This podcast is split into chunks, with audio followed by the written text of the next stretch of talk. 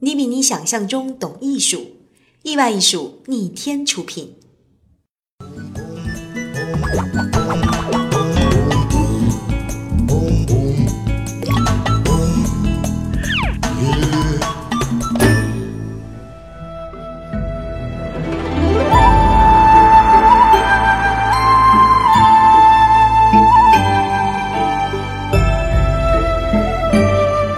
怎样找到易公子？您可以关注我们的微信公众号“意外艺术”。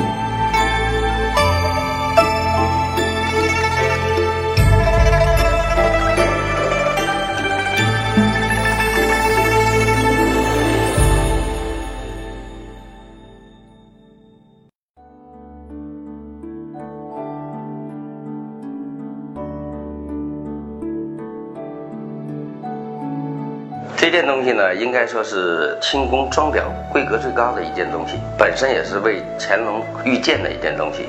我们大家知道，在乾隆五十七年的时候，呃，乾隆爷自称是十全老人。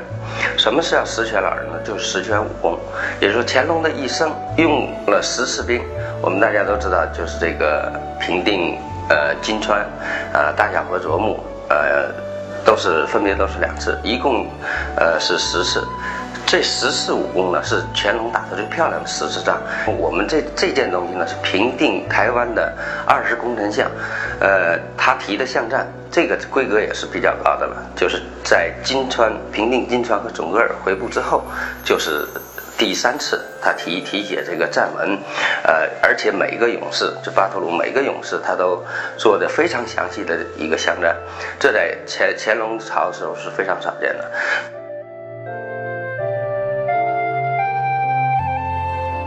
乾隆在题写这个银首的时候，这四个字是高度概括。乾隆的文学水平很高，静营就是我把我统治范围内的全部安静下来，秉记就是标炳于历史上的功绩。他在这个文字里当中，把平定台湾的功绩定为仅次于金川和这个准噶尔的功绩。这里头应该涉及到，呃，治国用兵。整个的一包括税收的一系列策略，在乾隆这个这个文章当中，它叫平定台湾二十功臣巷战。这里面最有噱头的是哪个？最有噱头的，嗯，最有噱头就是治治理国家怎么治理啊？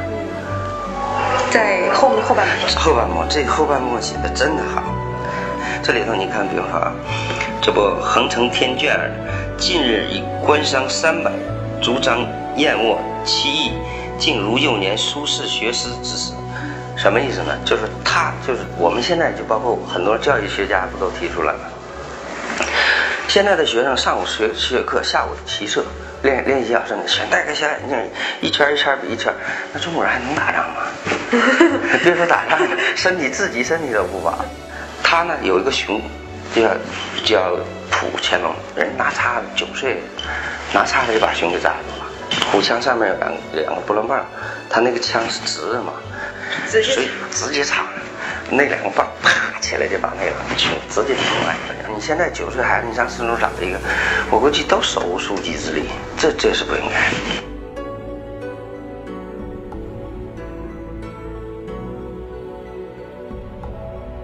你看他这个服装，我跟你讲一下，这个是红宝石帽顶，红帽顶。佩戴红宝石的，这只有皇帝能戴。这个服装叫补服，也叫衮服。这个是适同于亲王和皇帝的，也就是说白了，这套衣服是皇帝平时穿的。皇帝服服装分分两种，一种是上朝的叫朝服，一种叫常服。这是常服里头最高规格的，也叫四团龙，两个肩膀上四团龙，前胸和后背，包括马蹄袖上也有团龙。呃，你看他这个服装还有意思，这种宝石蓝的衣服是石开居的，石开居只有皇室才能穿的，所以这种服装都是你赫赫战功之后皇帝赐的。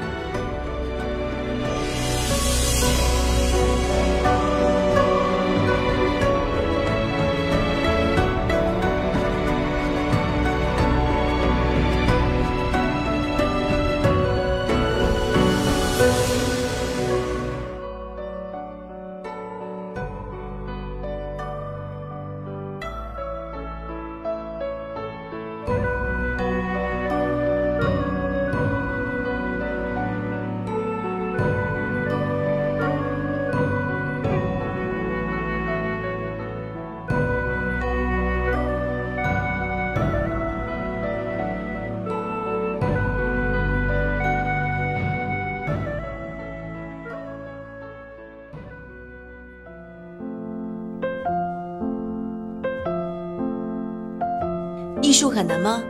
我也常常这样问我自己。如果很难的话，为什么我们听一首歌会掉眼泪，看一部电影会和主人公一样同喜同悲？其实我们每一个人都有艺术感知的能力，只是现在好多艺术对我们太草率，他们高高的摆在那个地方，又不告诉你是怎么回事儿，好像离我们特别的遥远。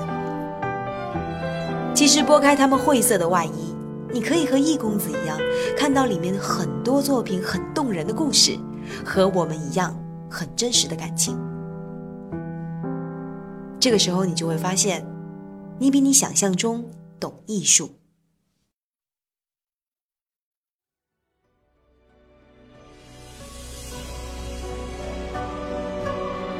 阿贵呢，我们大家知道，在清朝就是这个领班军机处，就是领班军机，也叫领班将军。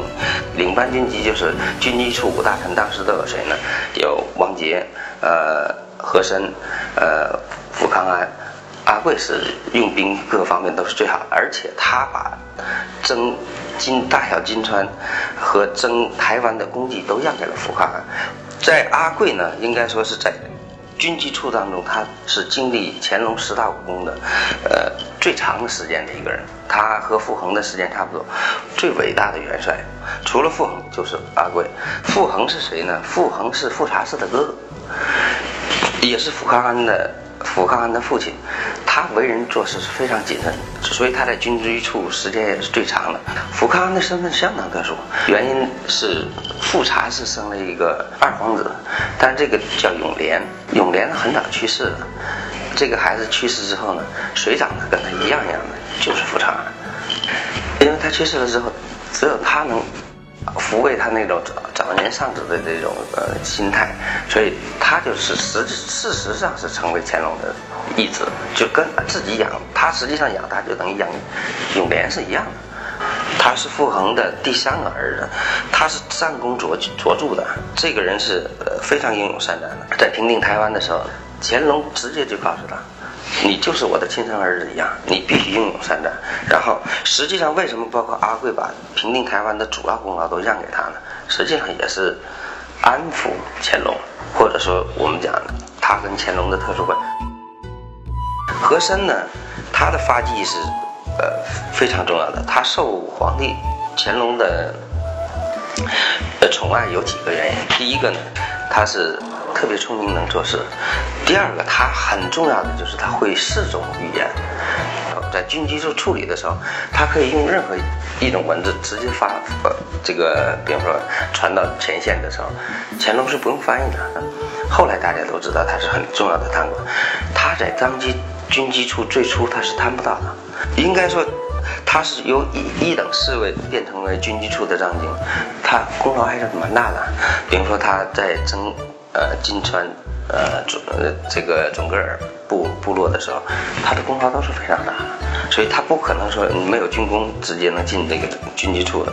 王杰呢是呃乾隆御前侍臣，他最主要他是什么？几届皇太子的师傅。比如说他在教呃乾隆的皇太子的时候，他该罚乾皇太子下跪就下跪。有一次乾隆看到了，说你怎么罚皇太子？这个你属于君君臣臣不忠啊。他他就说了，皇帝里头也分三六九等，呃，有有成王，也有汤王，也有败国的，所以让他们下跪，让让让他们下跪是正常的。所以他他是不怕乾隆的，所以他整个的文学，包括很多的东西，都是王杰替他来做的。文治武功他是最全面的，也就是说他既是文臣，又是武将。王杰是最成功的，这个人是陕西呃陕西人，很厉害的。海兰察呢？海兰察是在平定这个台湾的时候叫参战大臣，实际上他就是福康安的助手。哦，呃，指挥是阿贵，实际上真正具体战争是福康安指挥的。呃，比如说他是从从南往南陆军主帅是他，副主帅就是他功的，他可以单枪匹马作战的。说在平定台湾和平定这个库尔克，呃，都立下了汗马功劳。他他是非常勇猛的人，呃，而且他也是智谋也很。你看他这个，呃，御前佩当，他是最初是由三等侍卫，三等侍卫是呃，就皇帝出行的时候，他是要随随在身边的，呃，腿儿要跑得快的，那个。就是我们今天讲的类似于中南海保卫的是差不多，他他的保卫程度很高。福昌安是福康安的弟弟，大家知道还有一个黄七子，黄七子后来也去世了。也是找夭折了。那么他进宫的原因呢，也是实际上是顶替了皇妻子那个永忠。永忠他跟他哥哥福康安有非常类似的相他最主要的战争主要是平定台湾和库尔克，也就是他后几仗，呃，乾隆的十全武功当中后三仗都是他他打的。但这个人呢，他是跟着和珅跑了。和珅在嘉庆四年的时候，呃，和珅被扳倒之后呢，呃，他是和珅的同党，所以也就收监了。这里头我最佩服的就是董诰，嗯，董诰就是董邦达的儿子，他绘画是非常牛的，他既是呃御用画家，呃，他的整个绘画包括山水都学他父亲董邦达的，也自己有有很自己的特点。这个户部尚书董诰呢，是扳倒和珅的第一功臣。但这个人不不张扬，低调，非常低调。他在去世的时候，嘉庆皇帝，呃，既上他尸体前面哭，又上他坟上哭了。死的时候什么也没有，这真是廉洁廉洁奉公。李世尧就是李中堂第一个清代李中堂，而不是后来的李李鸿章。嗯，李世尧是最大的贪官。两次死罪，乾隆给他饶了。饶他的原因是什么呢？他贪污基本上一半给乾隆，一半自己留。和珅不是和珅全自己留了，所以他他很聪明的。你比如说皇帝做一套服装，每年该到皇帝换服装的时候，他都去先给做好，送给皇帝。但是他不是军机处的，嗯，他只是这个闽浙总督，他。把这个台湾平定以后呢，他就就是看守闽浙了，就是看守台湾，呃，看守台湾的，呃，成为台湾总兵。后来就是这个蔡盘龙，他是福建的，呃，福安人，他本身就是福建人。他是后来在平定台湾之后立立了这个功以后呢，被乾隆封的叫建勇巴图鲁。建勇巴图鲁就是应该是二级。满族人有一句话嘛，所有的战士宁可死在死在战场，绝不死在窗前。就是你自然死是很耻辱的事情。当时福建驻军里头，当时最勇敢的一个就是蔡盘龙。平定台湾之后，就成为福建水师提督。福建水师提督是管台湾的。而且你看乾乾隆讲说台湾战将巨破，就台湾战将里头他属一的，他接替了这个柴大济以后呢，你看啊，各当服乱，服仪为民客，允奉三无事。这个时候他是非常公私分明，非常赏罚分明的，这个人很正直的。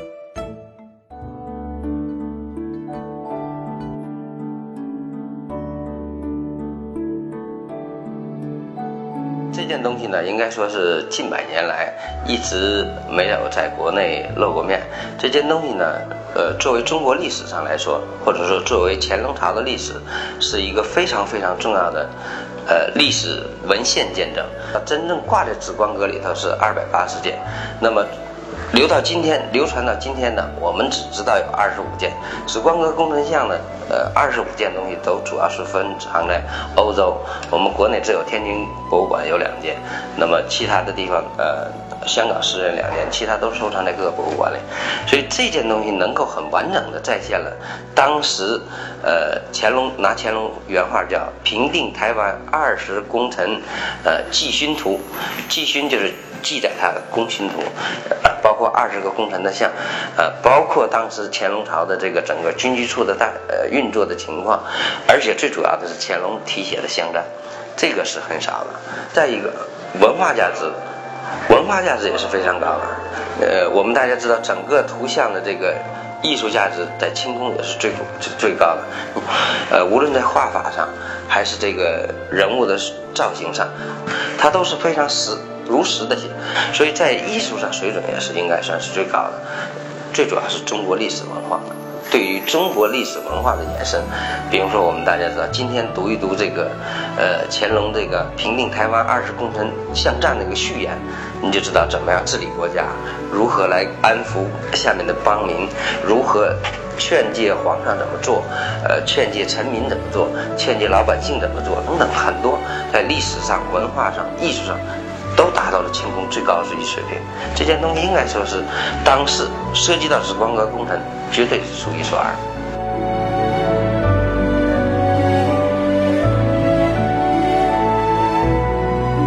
怎样找到易公子？您可以关注我们的微信公众号“意外艺术”。